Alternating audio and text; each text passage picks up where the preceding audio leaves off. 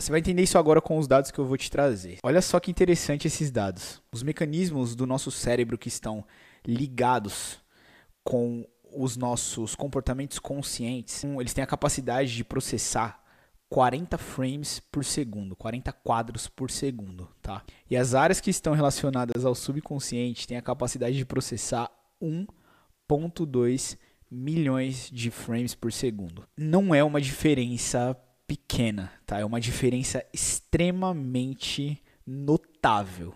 As pessoas que defendem a ideia de que a maioria dos nossos comportamentos são subconscientes é, se baseiam nesses dados, né, que realmente são gritantes, tá?